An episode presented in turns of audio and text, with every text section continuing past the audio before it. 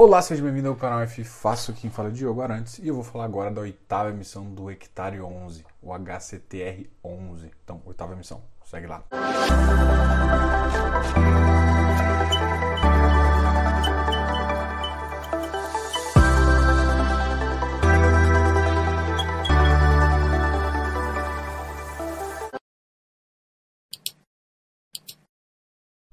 Bom, Hectare 11 foi um fundo bem interessante e antes da gente começar, vamos falar o seguinte: isso aqui não é uma recomendação, isso é simplesmente um vídeo de opinião com base nos relatórios gerenciais. Como ele não soltou o prospecto por ser uma oferta 476 restrita, a gente vai falar também com base na sétima emissão dos eventos, tanto fato relevante, ok? Uh, ele não solta o fato relevante falando também do, da ideia do pipeline, mas normalmente eles têm pipeline, eles não fazem lançamentos de pipeline mas eles não exatamente anunciam qual que é as taxas nem nada, ok? Então isso é interessante se saber. Então vamos falar um pouquinho do hectare, que eu acho que é um fundo que, quando a gente comentar aqui, você vai ver a trajetória de sucesso do fundo, que é muito interessante você entender. No início de 2020, era um fundo com 120 milhões. E agora, depois dessa oitava emissão, se tiver tudo se for um sucesso, a gente vai chegar praticamente a 1,1 bilhões de reais. Isso mesmo, 1,1 bilhões. Só para contar a história, desde 2000 de janeiro de 2020, ele fez cinco emissões. E essas cinco emissões somadas dão mais de um bilhão. Ou seja, num curto período ele está crescendo praticamente um bilhão. É um crescimento muito grande. E normalmente por que, que os fundos não fazem isso?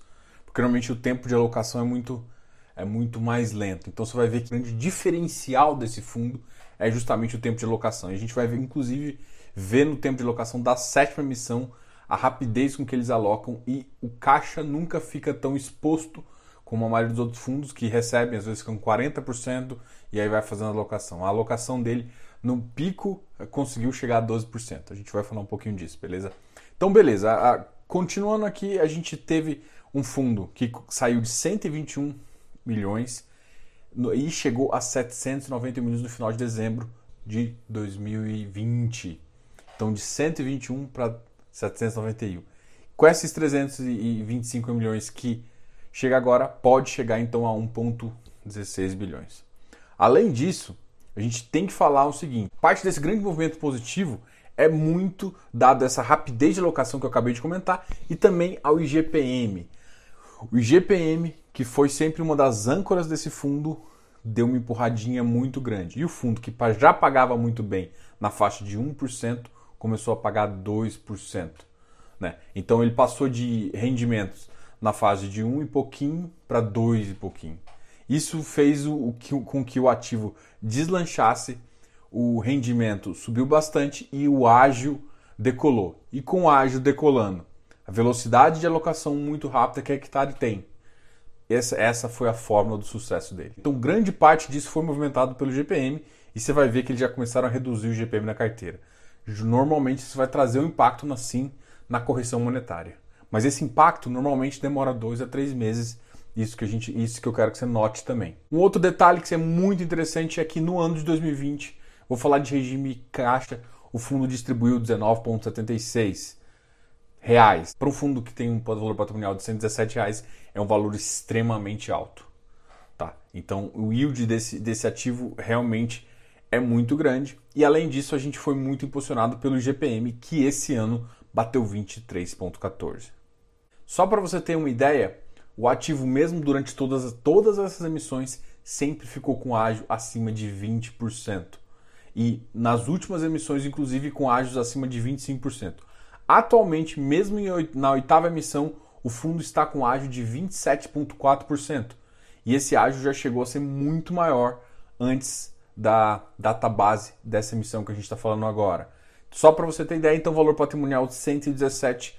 Hoje, no dia 9 do 2, a gente teve uh, um valor de fechamento de 150 reais, tá ok? Então, 150 reais para um valor patrimonial de 117 dá um ágio de 27,4 que também foi uma característica muito que esse mercado tem feito, que é principalmente os ativos que estão com GPM ou que tem pago rendimentos muito exagerados do mercado, que você sabe, a gente tem que realmente comprar no VP e tentar vender no VP, seria esse o momento ideal, mas a gente sabe também que esse aqui é um, é um papo de idealista que não está acontecendo no mercado porque o ágio está aí e paga quem quer. Bom, então essa oitava emissão veio com 120,86 o valor da cota. O direito de preferência foi menor, se você for olhar na, na sexta emissão, foi um direito de proporção, de proporção de mais ou menos 60%, agora o direito foi de 35,59%. A data base já foi, já foi dia 3. O direito de preferência vai até o dia 23 do 2, então você tem muito tempo para escutar isso aqui e tomar a sua decisão. Além disso, o período de sobras, que é depois desse, desse período, vai em torno de, do dia 26 do 2 de fevereiro até o dia 3 de, do 3 em março. É uma oferta restrita, então normalmente é o que a gente chama de oferta para cotista. Ah, se vocês conhecem o hectare, está sabendo que está dando rateio, inclusive no montante adicional. Então, rateios enormes a gente está vendo aí. Para mostrar o fenômeno que está sendo o hectare, a gente vai falar do número impressionante. Em dezembro de 2019, era um fundo que possuía 2.315 cotistas. Em dezembro de 2020, o fundo atingiu 57 mil cotistas. O crescimento foi de 2.369%. O crescimento de mais de 2.300%. Ou seja, multiplicou por 24 vezes o que originalmente tinha em 2019. Só que assim, isso com fechamento de dezembro. A gente ainda tem janeiro que não está nessa conta aí. Então, com certeza, eu, eu, posso chutar aqui e eu tenho certeza que ele já está com mais de 60 mil cotistas. Um fundo que há muito pouco tempo atrás não fazia. E, e é um fundo um pouco diferente, porque é um fundo de, de basicamente crédito pulverizado com uma com grande parte da sua carteira em multipropriedade. O que a gente nunca imaginou o tamanho que esse mercado pulverizado poderia chegar. Importante você entender o risco, que parte do risco está exclusivamente nesse, nesse tipo de mercado. É importante ressaltar aqui que na, na locação da, da sétima emissão foi muito rápida.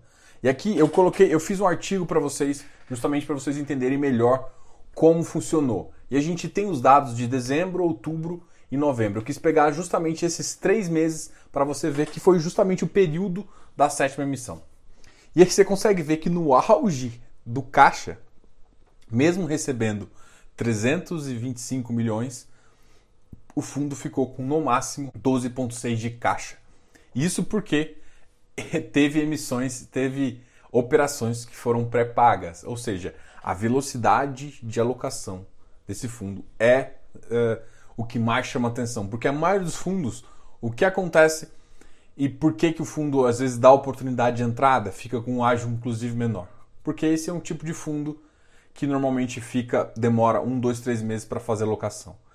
O, o caixa, a hectare, tem feito a alocação basicamente em real time, ou seja, chega o caixa ele já faz a alocação. Isso faz que quase que não fica com caixa ocioso. Só a data pro rata e ele já começa a pagar um valor muito interessante para o seu cotista, o que faz com que os ágios continuem altos e, e isso talvez foi o que alavancou tanto esse fundo justamente essa velocidade de alocação de recursos. A gente vai entender um pouquinho sobre essa velocidade de alocação nesses itens abaixo. Do ponto de vista de segmentação, uma coisa que é muito interessante é, comentar é o seguinte: o fundo vem reduzindo a parte de multipropriedade.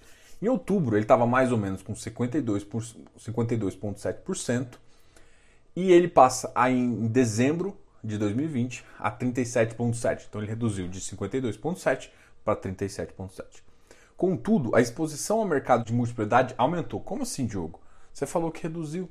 Porque ele começou a comprar CRIs corporativos de empresas que investem no mercado de multipropriedade, com inclusive cessionamento e lastro em debêntures que estão ligadas a esse mercado.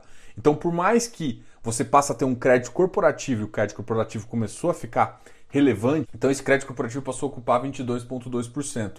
Mas esse crédito corporativo são de empresas ligados à multipropriedade, ou seja, que fazem multipropriedade. Então elas emitiram debêntures, então é um CRI ligado a debêntures e com parte do sessionamento e aval do sócio. Então tem toda uma garantia sim envolvendo, mas é interessante falar que parte, inclusive do sessionamento direito, é o excedente de algumas operações que estão dentro da carteira.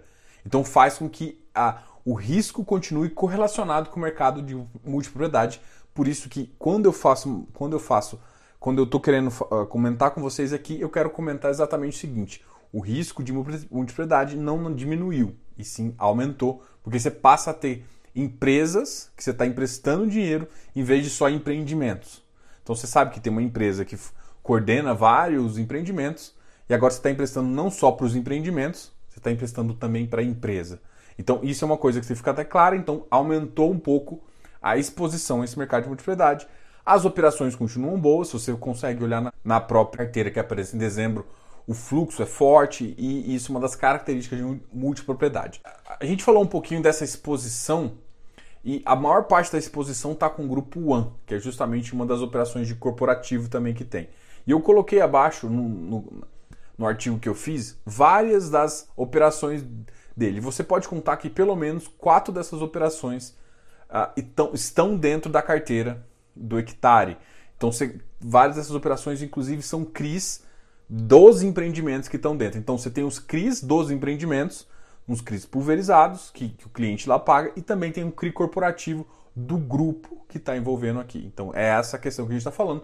E aqui eu mostrei uma foto e você consegue identificar vários, várias operações e também o grupo com base nesses, nesses três relatórios. É entender que é o seguinte: o cupom médio caiu, caiu de 11,2 para 10,9, o que é natural. Né? Quanto maior seu tamanho, você acaba tendo que fazer. E também não é natural só porque você ficou grande, e sim porque o mercado começa a ficar com taxas menores também. Note que a carteira está diminuindo a taxa, mas assim, a gente passa de uma taxa de 11,2 para 10,9. Caiu a taxa, mas não caiu em média um valor muito alto. Mas isso é uma, uma coisa natural de, de se ver. Um outro detalhe que talvez esse seja assim muito mais positivo é que a duration da carteira aumentou. A duration inicial era na faixa de 2.32 e passou para 2.74. Basicamente, por que a duration é tão importante, Diogo? Porque significa mais ou menos o tempo onde ele vai ter que trocar toda a carteira, né? Então, com durations maiores, ele vai ter que ele tem mais tempo para trocar de carteira. Então, sim, é, esse é um dado importante também e que traz um número positivo para a carteira. Só que, em contrapartida, a gente também está falando que parte desse ágio todo e parte desse crescimento todo, que foi provocado por esse ágio e, e por esse resultado muito forte, foi devido ao IGPM e o fundo diminuiu é, essa exposição. Diogo, ele diminuiu para aproveitar o IPCA? Eu acho que existem dois fatores aí. O primeiro fator é sim, o, a exposição ao IPCA pode ser uma boa agora, por, por um. O pessoal fala, costuma falar, né? O IGPM engravida IPCA. Mas um segundo detalhe também é muito importante os próprios tomadores de crédito estão evitando o IGPM. Justamente porque o, o, o fato é, assustou. O IGPM de 23% não é uma coisa saudável e isso assustou muita gente. Então faz com que, se você pode escolher a operação, se você pode escolher um índice, você não vai escolher um índice muito. Uh, você quer simplesmente um índice inflacionário. Então isso também é um fato que você tem que levar em consideração parte desse yield comece a cair também e pode ser, isso é uma possibilidade, que o ágio diminua também. Uma outra coisa que a gente que eu quero que eu quero mostrar aqui, inclusive está lá, é o fato de que em termos de subordinação de carteira, a carteira manteve praticamente a mesma proporção sênior, que é a maior proporção, mas aumentou um pouco a proporção subordinada. Isso significa basicamente o seguinte: aumentou um pouquinho do risco, mas assim, para operações de pulverizado, uma das coisas mais interessantes é você olhar a operação inteira. Em vez de eu colocar toda a carteira e começar a te falar dos fluxos, o que ficaria muito grande o vídeo, eu decidi só pegar as carteiras problemáticas. Por exemplo, a gente vê em outubro de 2020 o grupo 100. A operação do grupo 100 subordinada, o fluxo, né, o fluxo do pagamento mensal, que é basicamente o que quanto de dinheiro caiu na conta em relação à própria PMT, estava dando 89%, ou seja, não, não conseguiu pagar. Em compensação, se você for olhar, eles não falaram que não teve inadimplência. Então, quando o fluxo é baixo, a, a própria operação tem que completar o dinheiro. Tá okay? A operação não é a gestão, né? É a operação do empreendimento tem que completar. E aí você vê que em novembro, esse mesmo grupo teve não só a subordinada caindo mais um pouquinho, como também teve a meso sendo influenciada negativamente. Então você tinha uma operação que estava ruim, no outro mês uh, deu uma piorada, mas em compensação, se você for olhar em dezembro, isso foi normalizado. Então, provavelmente, passaram-se dois meses, conseguiu fazer renegociação outras coisas e melhorou. essa é uma operação de loteamento, isso é muito interessante falar, que também ela pode sofrer ciclos positivos e negativos. Em dezembro a gente teve, eu acho que o dado mais baixo de razão de fluxo mensal, de 71%, numa operação do Resort Lago Parks. Esse para mim foi um dos valores mais baixos. Isso pode ter impedido, porque parte do, do da multipropriedade depende de vendas fortes. E, e nessa época, onde você tem mais vendas, com um fluxo menor de gente na cidade, um fluxo menor de viagens, pode ter atrapalhado justamente isso. Então, não sei se exatamente foi isso. A gente, a gente tem que acompanhar muito no detalhe, porque 71% é um fluxo muito baixo, mas é um detalhe que você tem que se preocupar, mas que está no relatório a gente depois até pode questionar o gestor. Tá? Para finalizar, eu acho que o gráfico que eu mais gosto aqui é justamente o gráfico onde mostra o resultado. E não porque mostra o resultado, claro que a gente gosta de resultado alto, mas sim porque ele separa o que, que foi despesa, coloca ali com o verdinho mais claro, um verde escuro, ele coloca o que foi juros, coloca o que foi correção monetária e outras receitas, né? de ganho de capital, enfim, várias coisas. O que, que, que, que é seu de verdade? O seu é juros, isso é seu. Correção monetária você tem que reinvestir. Se você está pensando no longo prazo, por quê? Senão você vai. Pensa que você tem a 100, você vai sair a 100 daqui a 10 anos. Se você pegar a inflação, a inflação, se você corrigisse os seus 100 reais a inflação, você teria 130, 140. Você concorda que você não tem 140, você vai, no final você vai pegar 100? Você vai pegar menos? Então, para evitar isso, o fundo de papel você tem que reinvestir. E esse fundo ele te fala exatamente como que está a composição do resultado. Para mim isso te ajuda a reinvestir seu capital. Então pense nisso como uma ajuda. Então você sabe que você teoricamente teria que receber R$ 1,13 de juros. Então R$ 1,13. O resto é basicamente uma correção monetária. Você pode ficar com uma parte? Pode, mas desde que você pelo menos é, reinvista uns 70%, 80%, a gente está tranquilo. Se você não fizer isso, você vai acabar perdendo dinheiro no tempo. Não ache que esses ativos vão começar a crescer, isso não é ação que vai continuar crescendo, gerando capital. Não, ele vai ficar ancorado sim no valor patrimonial e é isso que vai ter. E provavelmente quando o GPM der uma, der uma abaixada, você vai entender também o quê? Que a correção é mais baixa e isso vai com certeza diminuir essa, esse, esse ágio tão grande. Ok? Então isso você tem que estar na cabeça, justamente para esse dado não te pegar com as calças na mão, né? E você ficar surpreendido quando o preço começar a ceder por conta desse GPM mais baixo. Ok? Então você não pode ficar assim. Então você vai ficar esperto e vai entender. Em resumo, é um fundo que tem uma boa qualidade de papel, tem uma velocidade de alocação extremamente rápida, tem boas operações, é um fundo que está com, talvez não um pezinho, mas está com grande parte do corpo ali na multipropriedade, inclusive com corporativos emprestando também dinheiro para empresas ligadas à multipropriedade. Então o risco é de multipropriedade. Isso não significa que essas multipropriedades não sejam boas e que esse fluxo não seja bom. Isso você consegue ver nas operações que estão sendo bons sim. Mas é sim um risco que você tem que avaliar, que é um tipo de mercado de segunda moradia, a composição geográfica do, do, fundo também é interessante em diversificação geográfica, diversificação de carteira, em termos de subordinação. As taxas ainda são altas e vão continuar pagando yields extremamente altos. Então, assim, esse é o hectare. Beleza? E assim, o que eu acho que se pode esperar é que um fundo bem arrojado, que vai tentar fazer muito mais emissões e crescer bastante. Eu acho que essa é uma visão que eu sempre escutei do pessoal e é uma visão bem realista do fundo que eles têm feito bem isso. Tem que lembrar sempre de reinvestir seu, sua correção monetária para você ter uma longevidade aí. Bom, espero que esse vídeo tenha te ajudado, que você consiga tomar uma decisão bem elucidativa se você vai participar ou não da oferta. Então, seja bem-vindo ao canal F Fácil. Não se esqueça de se inscrever aqui no canal, dar um like nesse vídeo, ativa o sininho aqui e a gente se vê no próximo vídeo, beleza? Diogo, canal F Fácil.